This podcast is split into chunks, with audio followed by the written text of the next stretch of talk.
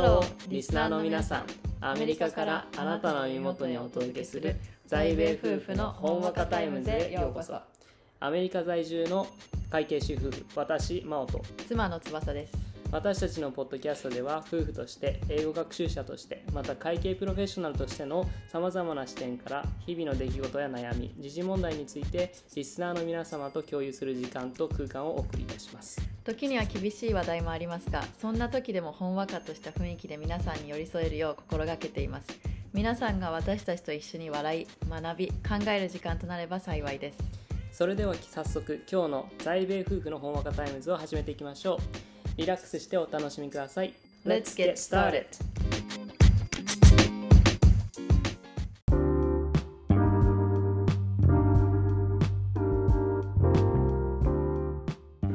今回は英語学習について話してみようと思います。で僕と妻の翼は、まあ、純ジャパニーズで高校まで日本にいてそこから留学をして英語を学んだっていうあの英語を第二言語として学んでいるんですがそういう人たちの頭の中は英語を話す時どういうふうになっているのかなど何を考えているのかなっていうのをちょっとなんとなく話してみようかなって思います。聞きたい。聞きたいでしょ、うん。俺もねなんどう他の人がどう考えてるのかすごい気になるんだよね。うんそう。で日本語こう喋ってんじゃん俺らがうん。今、うん。でこれを急にさ「What's up dude? What's up, dude? How's it going? Do you have any plans today?」ここで言うとなんかはずいな。ほんわかタイムズってな感じで急に英語の会話になるとするじゃん。うん。そしたら頭の中何考えてる？頭の中。うん。なんか考えようとすると難しいな。日本語としなんか英語喋られんじゃん。それを一旦日本語としてインプットして翻訳したらこういう意味かみたいな。でそれを日本語で言いたいことを考えてそれを英語に変換してからじゃあこれを英語で話そうみたいな感じで作ってる？私は今思った。うんじゃあ「What's your plan for today?」って言うじゃん。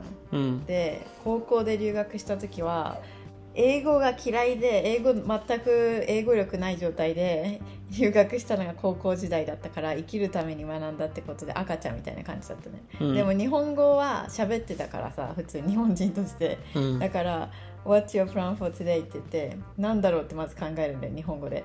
であ今日この後はちょっと掃除機かけてランドリー洗濯機回して、えー、と食器洗ってって言おうと思うんだよ日本語で。で、うん。日本語で考えた後にそれを中学校でまでに習った英語の全ての力を振り絞ってる振り絞って愛が来てで次は未来のことがビール使ってでバキュームなんだろう掃除機ってなんだ言うんだっけかなって言って辞書で調べてバキュームでランドリーあでランドリーにつける動詞は何だろうとか考えてやってたんだけど1年ぐらい経った時ぐらいから英語で聞かれたら英語のまま考えてそんなに文法を意識しなくなっちゃったんだよねわかるだからうん What's your plan for today? って言ったら I'm gonna do vacuum cleaning みたいな感じでさ文法間違ってると思うんだよ vacuum うん cleaning、um, and I will do laundry then I will do dishes みたいな感じでうんその文法というよりももうとりあえず話そうみたいな、うん。なんか1年留学した時に本当に英語が伝わらなかったんだけど気持ちで伝えようと思ってジェスチャーとか。うん。であともう単語が分かればなんとかなるんじゃないかって思ったんだよね。それが私。で確かに。真央ちゃんは。単語が分かればどうにかなるのはマジそうで、ん。なんか聞かれたらとりあえず「あーランドリー、コーヒー」とか言っとけばなんとなく伝わるんよ。うん。だから最初はそれでよくて。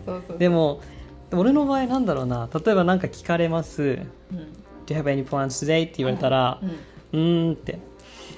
多分フレーズが最初に出てくるんで「I'm gonna」I'm going to が先に出てくるあ俺はこれをする。でその後に I'm going to うーんって考えるんでね、うん。で考えて俺の中のでのイメージを考えるわけ。あああランドリーするからランドリーしてる光景を頭の中に浮かべるの。えそしたらあランドリーかランドリーっていうそこにつながる単語を紐付けて口から出してるね。ー、だから同じかもしれないけど、日本語は確かに考え洗濯っていうワードはそもそも思い浮かばないかな、あーそうだね。日あー本語は、でも慣れなのかなそれって。うん、慣れだともう最初はできないもん。あー最初はできないのとあと一番留学していいと思ったのは喋る力はさやっぱ小さい頃からアメリカにいたとかさ英会話通ってた人だったらもっとできるじゃん、うん。だけどアメリカに留学してることによってアメリカ人の声を聞くじゃん生で。うん。そうすると発音というかあの使ってる単語とかをピックアップしてくるんだよねやっぱり。うん。だからそれが良かったなって思う。すごい。今何の話したか忘れちゃったんだけど、確かにね。今ピックアップって言ったけどうん。多分日本でずっと言ったらピックアップって何のことってなると思うんだよピックアップのそういうのをピックアップできなかっ多分メモライズっていうたあそうだ、そういうね、感じになるんじゃなないんかカジュアルな英語も学べるよね。うん。なんか日本にいた時にさ知り合いのアメリカ人のおじいちゃんがいてうん。でその人が100単語100英単語で喋るみたいな。あなんか汎用英単語100選みたいなのを作ってたんだよ。うん。で 100, 100ワードで喋れるわけがないじゃん。うん。正直。でも喋れるんだよね。なんとなく使ってる単語ってすげえ限られてんだよね。なんか発音よりも知ってるか単語知ってるかとかその喋ろうとするかじゃん。友達ができるのもさ英語が完璧に喋れる人が必ずしもアメリカ人の友達が合うわけじゃなくて人柄とか趣味が合うとか、うん。そういう人だったからそういうこともあるからさ。じゃあこれから英語を学んでいく学びたいっていう人に対して人たちに何を一番最初にやるべきっていう？あー一旦自分の身を英語の環境に置いてみるってこと？ああでもそれはできないってなったら？あーそれあー留学はしませんあみたいな。しない場合は私はその準備とかね。あのアメリカ人もそうだけど自分のこと話すの好きじゃん。うん。だから私日本にでじゅ留学準備してる時は英語で日記書いてたの毎日、うんうん毎日日記をつつつけるっていうのでたまに何にもやってない日とかあるやん。日記書こうとしても今日寝ただけやみたいな。うん。でそうするとさい一行で終わるやん。そそういう時はあの今日は座布団について話しますが今日は家のファミリーがこうだったとかうん。っていうのをだんだん単語を増やしていくみたいな。一日一単語みたいな。それで学んでいく感じかな、だって発音はある程度できれば伝わるんだもん。確かに確かに。だから話すことがあるかないかだからと思った話すことがあるかないかね、うん。日記を書く、うん。まあ、文章を作ることによってねうん。グラマーの力もつくしねうん。いいんじゃないでしょうか。僕はですね独り言を言うかな。ああ日本語ででも結構独り言を言うんだけどでそれをそのまま英語に変えて自分が思ったこと言いたいことムカついたことをただ英語で言おうとする。今も多分完璧には言えてないんだよ。ただ言おうとしてるよね。で、まあ、それもスピーキングの練習になるしなんかポロッと思ったことを口から出れ出せるようになるからいい練習かなって思います、いいね。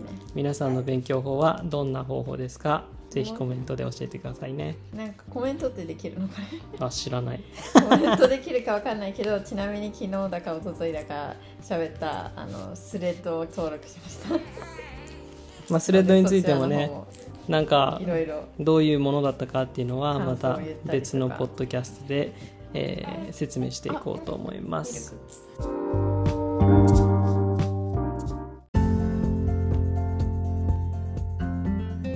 それでは今日の在米夫婦のほんわかタイムズはここまで。私たちの話が皆さんの日常に少しでも彩りを加えられたら幸いです。次回もぜひお楽しみに。皆さん今日も一日新たな冒険を楽しんでくださいね See you again!